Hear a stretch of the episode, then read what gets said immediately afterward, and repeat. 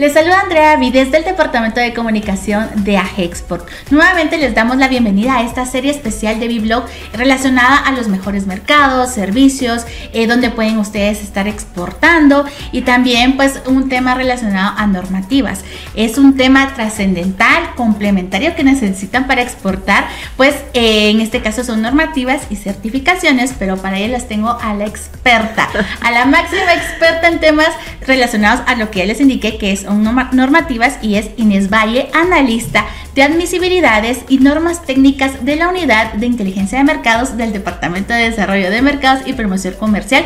Perdón por lo largo, pero es que hay que dar a conocer de dónde somos, ¿no? Así que bienvenida Inés. Gracias Andrea y muchísimas gracias a todos los que nos están viendo. Qué linda oportunidad y pues comencemos. Sin duda alguna. Tú ya también eres una de nuestras madrinas. Has estado desde el eh, que no, empezó este, este proyecto de los podcasts, así que para ti esto va a ser más que pan comido, ¿no? Esperemos.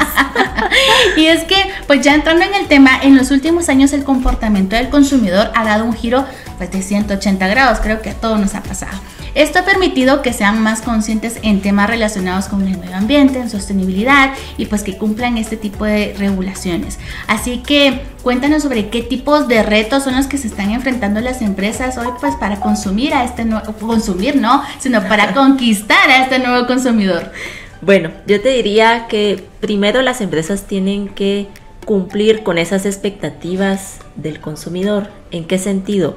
Son consumidores que cada vez están buscando productos más accesibles, un excelente servicio al, cliente, que sean eh, convenientes, que tengan muchas funciones esos productos y sobre todo que esas empresas estén causando un impacto positivo al entorno, ¿verdad? Aquí también vemos temas de sostenibilidad, como tú bien lo mencionabas. Los consumidores quieren entender cómo se desarrolla la empresa con su entorno. Sabemos que hay muchos problemas em, ambientales y sociales, entonces el consumidor está buscando empresas que fabriquen productos o que brinden servicios que sean lo menos, eh, que impacten lo menos posible a ese medio ambiente. También vemos un tema de innovación, ¿verdad? Innovación no solamente es crear un servicio o un producto nuevo, sino que es, también podemos hacer nuevos procesos con lo que inicialmente tenemos, ¿verdad? Y por otro lado, actualización en temas de normativas y regulaciones. Como ustedes sabrán, las leyes pues eh, son un instrumento vivo. Entonces, sin duda, no podemos dejar a un lado el conocer eh, cuáles son esas tendencias, cómo se están moviendo esas normativas para que nuestros productos lleguen y nuestros servicios sin inconveniente al mercado destino. Qué, qué, interesante este tema. Pareciera que es uh, pues un tema muy técnico, pues la verdad es que ya luego de la explicación que nos da Inés, eh, nos llama más la atención y es más curioso y más, más fácil de que nosotros lo podamos comprender. Y es que para los mercados eh, em, internacionales, pues ellos se vuelven muy exigentes al momento pues de recibir un producto, ahora un producto de exportación. Así que si nos puedes decir pues algunas normativas o certificaciones que deben cumplir las empresas guatemaltecas pues para poder exportar. Bueno, como primera instancia, conocer que cada país tiene sus propias leyes, sus propias normas. Por ejemplo, si yo voy a exportar a Estados Unidos un producto alimenticio, no puedo pensar que en México van a ser las mismas normas, las mismas leyes.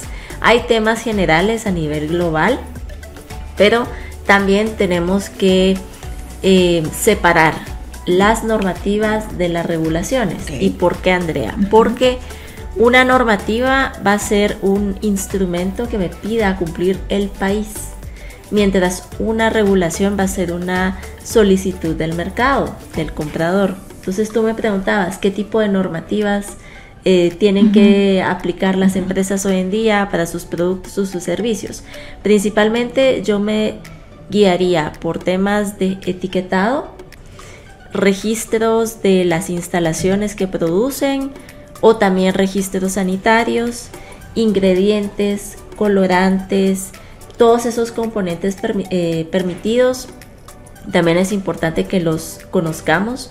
límites máximos de residuos o de pesticidas, eh, la inocuidad alimentaria, pues es hoy un tema top, ¿verdad? Desde la pandemia, pues venimos escuchando inocuidad por todos lados. ¿Por qué? Porque el consumidor sí está muy atento de las raíces de ese producto, desde dónde viene ese producto, por cuántas manos ha, la trazabilidad.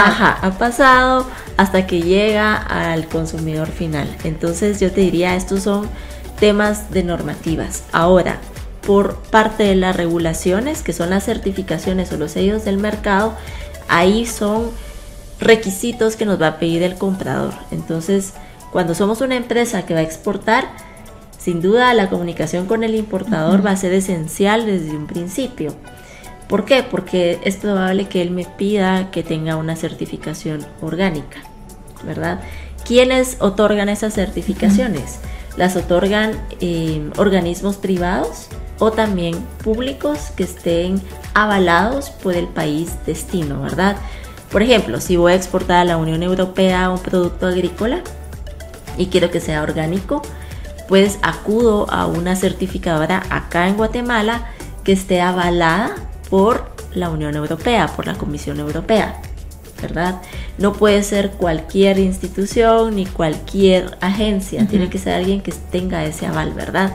Y en cuestión de certificaciones encontramos muchísimas, de verdad, es, es muy amplia la gama, desde buenas prácticas de acuicultura y pesca, buenas prácticas agrícolas, la certificación orgánica, en fin. Son certificaciones muy especializadas para cada sector o para cada producto. Sí, hay unas especializadas y unas a nivel eh, global, global, ¿verdad? Ajá. Qué, curioso, y es que no solamente es de poner un sellito que uno encuentra en Google y ponerle la etiqueta y nada, no, Es, algo bien eh, certificado que incluso pasa por auditorías y demás, pues para poder poner ese sellito, porque pareciera que solamente es un sello, pero no, o sea, atrás de eso hay, como decía Inés, una trazabilidad, algo que certifica que ese producto pues tiene todos eh, los estándares de calidad y que cumplió pues con las normativas y buenas prácticas y demás, pues em, detalles que tú nos has dado. Y es que para ustedes, eh, si ustedes quieren conocer, mejor dicho, más sobre este mundo de las normativas, de las regulaciones, cómo pueden ustedes pues... Eh, lograr que su producto tenga eh, estas certificaciones, eh, les invitamos a que sigan en nuestro siguiente bloque para saber más detalles sobre esto. Las normativas y certificaciones abren la puerta ante los compradores y consumidores a nivel regional. Representa la claridad con los procesos a seguir, además de certificar que los productos son de calidad, cumplen con las buenas prácticas, entre otros aspectos que requieren los mercados internacionales para los sectores de manufactura, servicios y agrícola.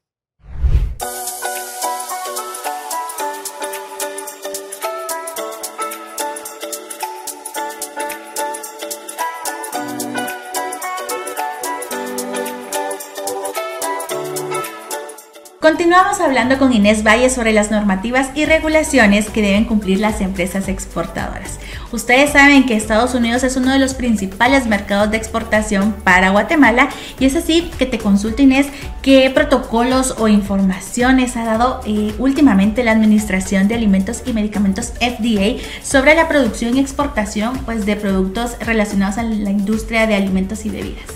Bueno, han habido actualizaciones, la verdad, han habido varias, pero pues vamos a destacar las antiguas porque son muy importantes que las conozcan y algunas nuevas, ¿verdad? Entonces, para iniciar en cuanto a ley de inocuidad alimentaria, la ley FISMA, pues esta ley cada día tiene más impulso. ¿Por qué?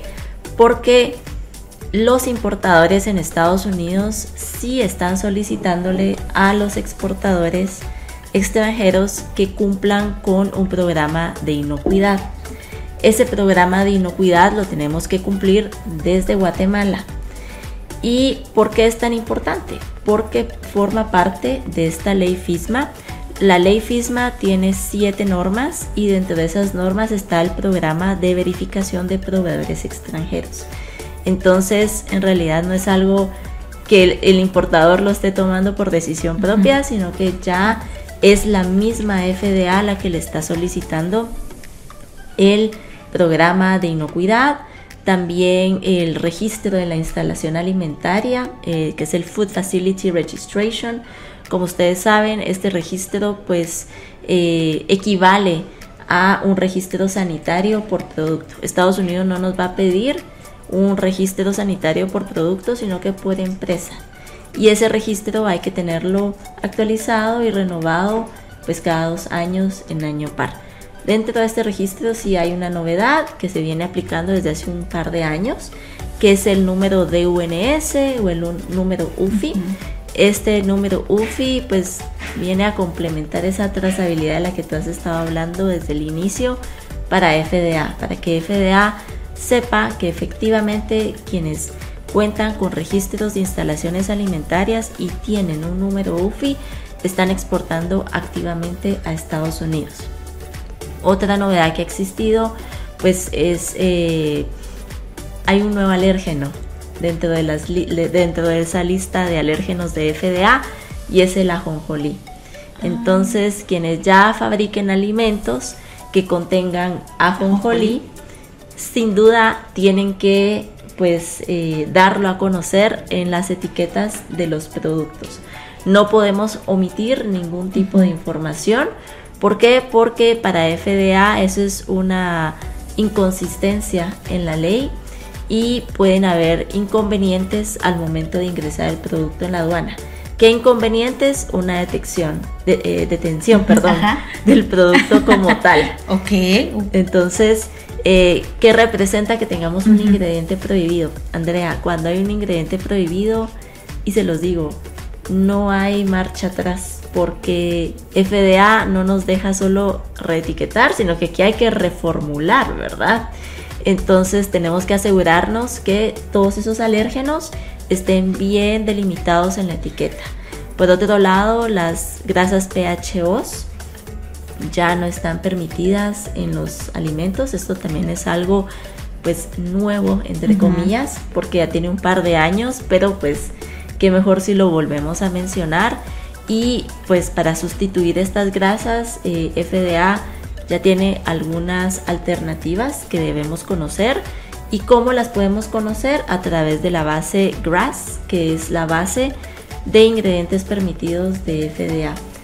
De igual manera con el ajonjolí cuando hay un ingrediente que es por ejemplo una grasa de este tipo y FDA lo detecta, también una reformulación, pero cuando ya el producto está en Estados Unidos, ¿qué haces ahí, verdad? Entonces, las empresas sí tienen que estar muy atentas de eh, chequear que están cumpliendo con etiquetados correctos, ingredientes correctos, límites máximos de contaminantes permitidos, eh, alérgenos, en fin. Entonces yo te diría que a nivel general eso es lo que se está moviendo hoy en día con FDA para alimentos y bebidas en general que eh, me llama mucho la atención porque pues hablamos de que hay muchos productos eh, nostálgicos que llegan a este mercado de eh, personas que, de otros países, ¿no? De guatemaltecos que residen en Estados Unidos y que pues extrañan esa salsa de chile chiltepe hecha por la abuelita, pero pues hay que cumplir con los requisitos que se tienen no solamente es como elaborarla y que se vaya,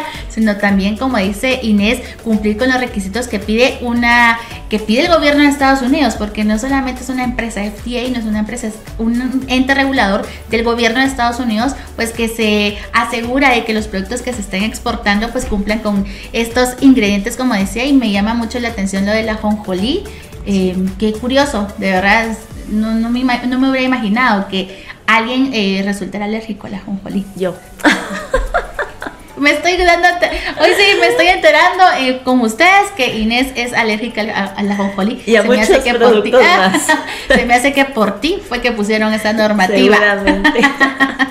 bueno, y hablando también de otras normativas, eh, hace unas semanas eh, pues se lanzó un comunicado de prensa en, a cargo de Inés, en la cual habla sobre la ley de modernización de la regulación. tú me vas a corregir, sí. pero es sobre la ley de modernización de la regulación de cosméticos del 2022, pues conocida como MOCRA, que es una nueva normativa que la FDA pues está implementando en 2023 para todos los fabricantes de cosméticos, especialmente pues los que desean exportar hacia Estados Unidos. Eh, Inés, ¿cómo deben de preparar eh, prepararse las empresas pues ante esta normativa eh, MOCRA? MOCRA, muy, muy sonada hoy en día.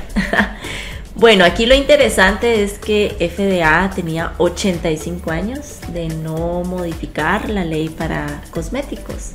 Entonces, básicamente ha sido algo que ha causado interés, revuelo, dudas, porque si bien la ley ya existe, FDA pues ha ido brindando información de poco en poco.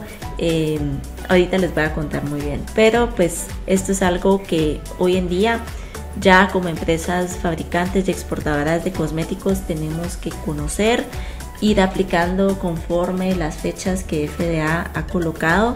¿Qué novedades tiene esta ley? Pues hay en específico el registro de la instalación de cosméticos. Como ustedes sabrán, el programa de registro era voluntario antes del año pasado. Hoy en día ya FDA está solicitando sí o sí que quienes fabrican eh, cosméticos y los exportan a Estados Unidos cuenten con un registro de su instalación y seguramente van a necesitar un agente registrado ante la FDA. Muy parecido a lo que sucede con alimentos y bebidas, ¿verdad?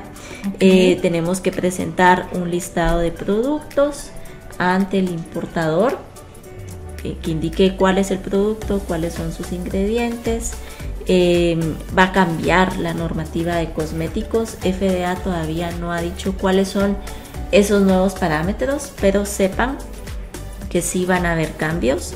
Tenemos que mantener registros de esos productos, de cómo se, de cómo se fabrican esos productos, quiénes son nuestros proveedores de esos ingredientes, de esas materias primas, eh, las buenas prácticas de manufactura, pues como ustedes saben antes solo existía una guía de buenas prácticas de manufacturas, era algo voluntario, FDA lo tenía y así como bueno, si ustedes tienen la intención de cumplirlo, pues háganlo, pero no era obligatorio. Sin embargo, eso ya cambió y ya va a ser obligatorio cumplir con esas buenas prácticas de manufacturas. Y también hay posibilidad, o FDA ha dicho que hay posibilidad de retiro de productos. Cuando esos mm. productos no cumplen con todos los ingredientes permitidos, un etiquetado correcto, el registro de la instalación, en fin, entonces eso viene a englobar MOCRA, como les digo, y como sucede con todas las leyes, existen diferentes eh, periodos para cumplir, es decir, hay flexibilidad para que la ley al final con todos sus componentes se vaya cumpliendo. Aquí tengo anotadas las fechas, no me las sé de memoria todavía, pero por ejemplo, para el 29 de diciembre de este año, MOCRA va a entrar en vigor de manera oficial, ¿verdad? La ley ya se desarrolló, ya existe, pero oficialmente el 29 de diciembre ya va a estar eh, la ley como tal, ¿verdad? Eh, hacia el 29 de diciembre del 2024 pues entran en vigor todos los requerimientos de etiquetado y de buenas prácticas de manufactura y para el 29 de diciembre del 2025 ya va a publicar FDA la norma final de buenas prácticas. Entonces apenas estamos comenzando con eh, todas estas gestiones e involucrarnos también nosotros como asociación. ¿Por qué? Porque a nosotros nos interesa mucho eh, difundir la información, que las empresas ante todo se sientan tranquilas, ¿verdad? Que sepan que desde el lado de Export nosotros tenemos la capacidad de orientarlas con tiempo. Así, no vayan a venir un 28 de diciembre. Seguramente no vamos a estar. Sí, no vamos a, estamos de vacaciones. Decorando el árbol de Navidad. Eh, no, nosotros también con tiempo vamos a estar informando como lo hacemos con todas las implementaciones de normas y leyes que van aconteciendo en el mundo. Informamos a través de nuestras redes sociales, de videos, de comunicados, todo lo que ustedes puedan eh, imaginar para que estén tranquilos y pues eh, las empresas puedan exportar sin ningún problema.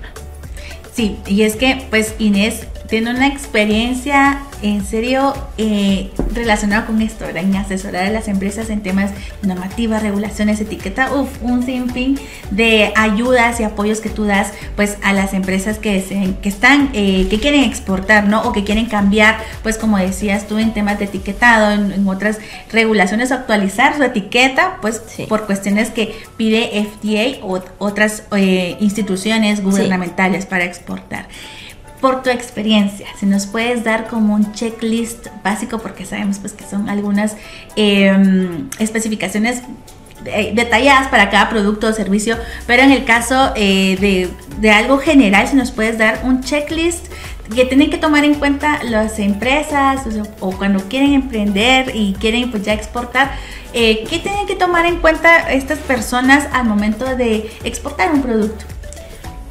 Primero, primero, saber hacia dónde voy a exportar.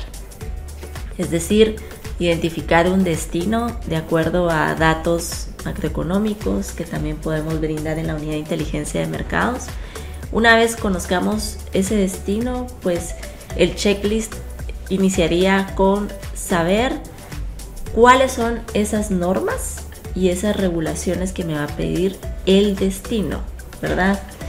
Eh, bueno, algo antes, el arancel, el arancel del producto, destino, arancel del producto, normativas, y ahí hablamos, como habíamos dicho, de etiquetados, de registros sanitarios, registros eh, de la empresa como tal, saber cuáles son esos ingredientes permitidos, si hay una necesidad de tramitar un certificado sanitario, un certificado fitosanitario, si tengo que cumplir con buenas prácticas de manufactura, eh, no sé, todos esos elementos que incluyen mi producto, ¿verdad? Ya dijimos que también hay un límite máximo de pesticidas y de residuos, saber cuál es esa norma y qué nos pide de límites para cada uno de los productos que vamos a exportar, ¿verdad?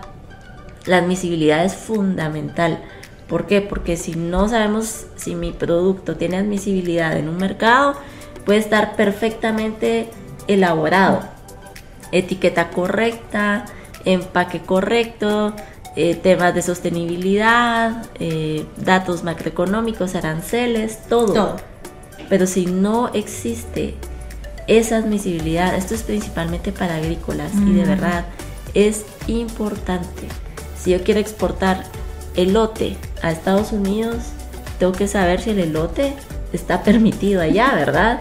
Y si está permitido, cómo tiene, si tiene que estar alguna a, cierta temperatura lavado, cómo tiene que ser desalavado, eh, como todo, todos esos elementos, si hay puertos incluso que son permitidos y otros no para el ingreso de determinadas mercancías.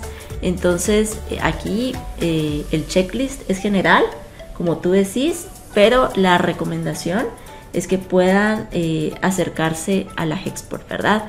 También tener una comunicación constante con el importador porque pues van a ver esas normas de mercado, pero también el importador tiene toda la capacidad de solicitarme a mí una certificación en específico, ¿verdad? La orgánica, por ejemplo, o Global Gap.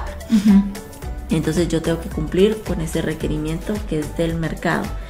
Y también te diría que dentro de ese checklist tenemos que tener muy en cuenta el tema de las capacitaciones y de la información, mantenernos capacitados, informados. La unidad de inteligencia de mercados de Export, por ejemplo, mensualmente realiza webinars sobre temas de normativas no arancelarias eh, de forma gratuita, abierta a nuestros socios y no, y no socios.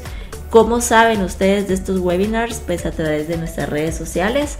Nosotros estamos publicando constantemente las invitaciones y lo que requerimos de ustedes es que se inscriban y que nos regalen, nos donen una hora de su tiempo. No es nada para todo lo que van a aprender. Ajá, y dejen eso. En realidad, la calidad del expositor, porque son personas de las mismas agencias regulatorias. Con FDA hemos tenido ya varios webinars con personas eh, de la misma agencia en español. Entonces, pues informarse y capacitarse, me atrevería a decir que es fácil con Agexport. Fácil con Agexport en la casa de los exportadores.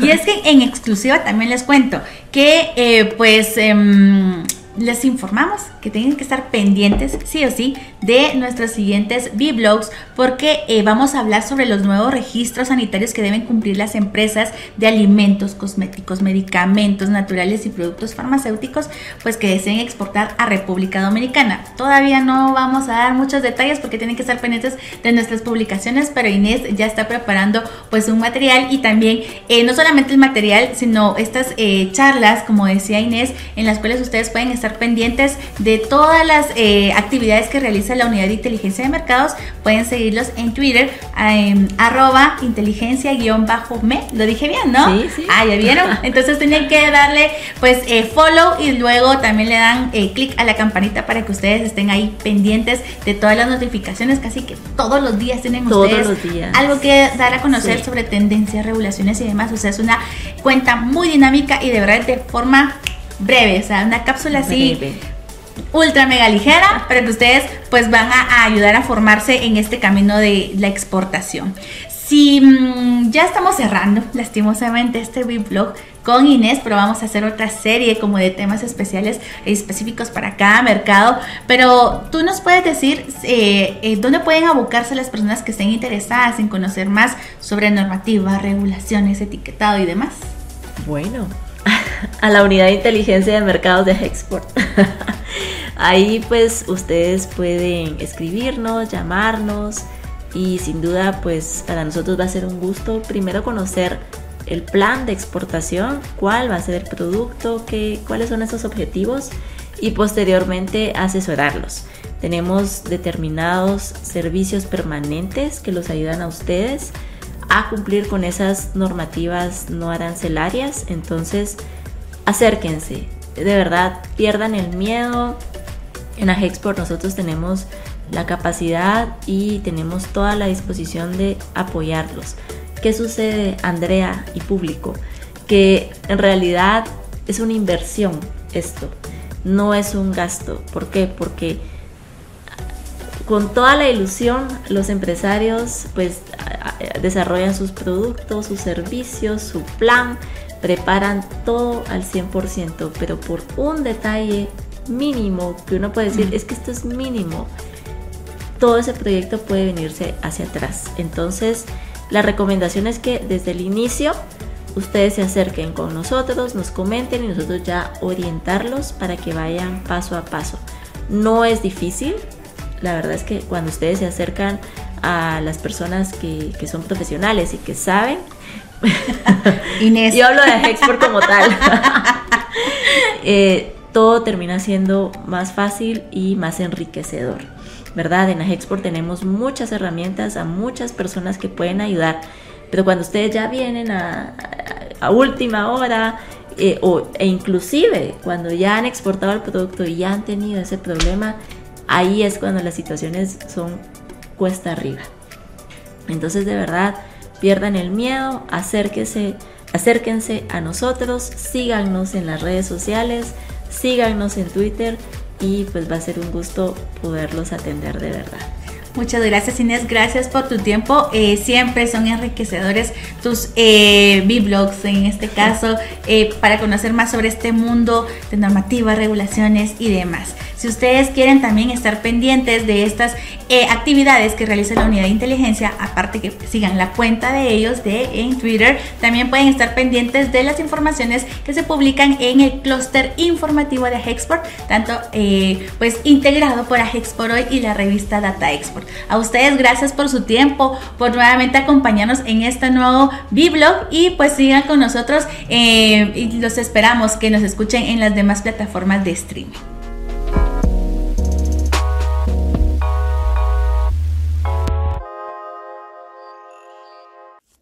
El contenedor de negocios. Llevamos la comunicación a un nuevo formato. Le invitamos a escuchar ideas, inspiración, información en el nuevo podcast. Un producto más del clúster informativo de Agexport, el cual está integrado por Agexport Hoy y sus revistas Data Export y Guatemala Beyond Expectation.